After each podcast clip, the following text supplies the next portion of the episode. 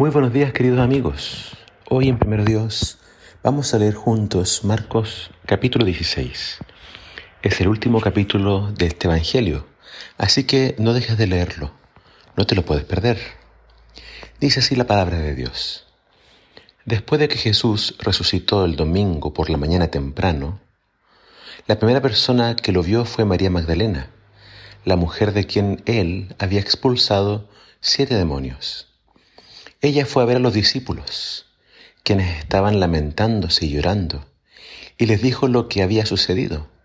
Sin embargo, cuando les dijo que Jesús estaba vivo y que lo había visto, ellos no le creyeron.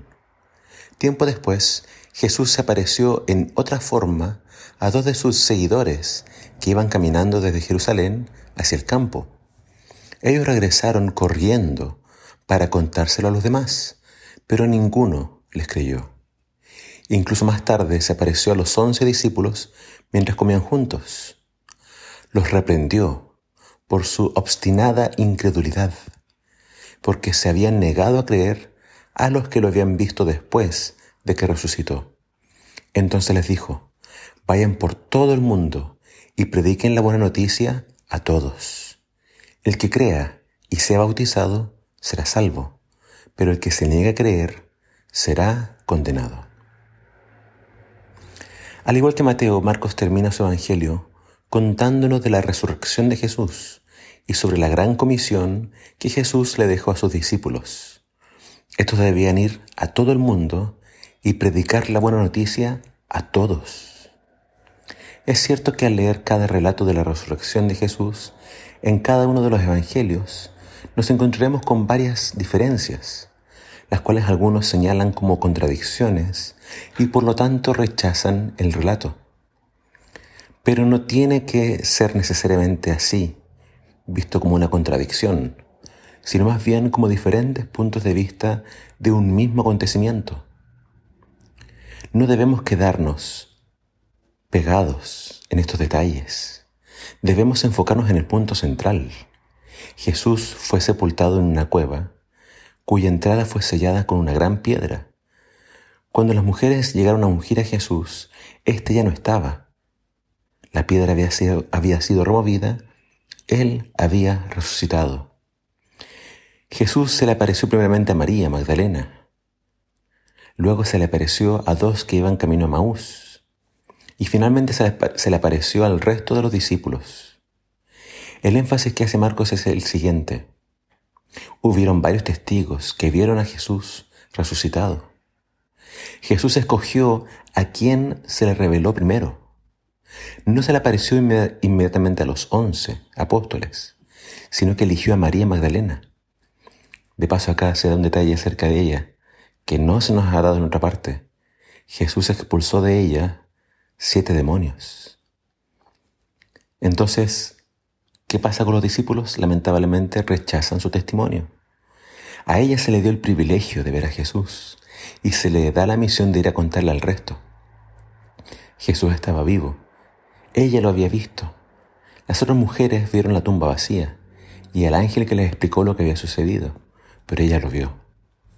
Al parecer Jesús quería que sus discípulos creyeran en su, en su resurrección mediante la palabra, el informe de las mujeres, y como sabía que sus discípulos no les creerían a las mujeres, también se le apareció a otros dos discípulos que iban camino a Maús, pero tampoco a ellos les creyeron. Por eso Jesús los reprende. Si ellos no creían, ¿cómo creería el mundo? El Evangelio debe ser predicado a todos. Y esto es lo que Dios eligió como medio de salvación, la predicación. Es decir, seres humanos llenos de defectos, como los tenía María, como los tenían estos discípulos, predicándoles a otros seres defectuosos acerca de un Salvador que los puede perdonar, limpiar y salvar. La buena noticia es que Jesús vive, Jesús resucitó, Jesús venció a la muerte, Jesús está en el cielo, intercediendo por nosotros Jesús muy pronto volverá. El que crea este mensaje y lo demuestre siendo bautizado, será salvo.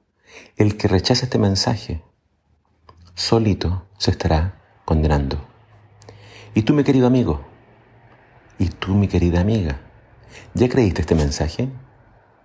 ¿Ya aceptaste esta buena noticia? ¿Y ya fuiste bautizado? ¿Ya fuiste bautizada? ¿Y qué estás esperando? No esperes más. Cristo viene pronto. Prepárate. Arregla tus cuentas con el Señor. Él es misericordioso. Él quiere perdonarte. Pero primero debes creer.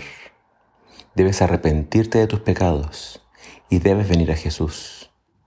Debes ser bautizado, sumergido completamente en las aguas, morir al yo y levantarte, resucitar a una nueva vida con Dios.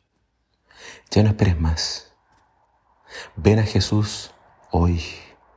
Aunque tengas dudas, aunque crees que no puedas ser perdonado, Él te está esperando, con los brazos bien abiertos. Él es el que tiene el poder para cambiar tu vida. Ven a Él. Que el Señor te bendiga.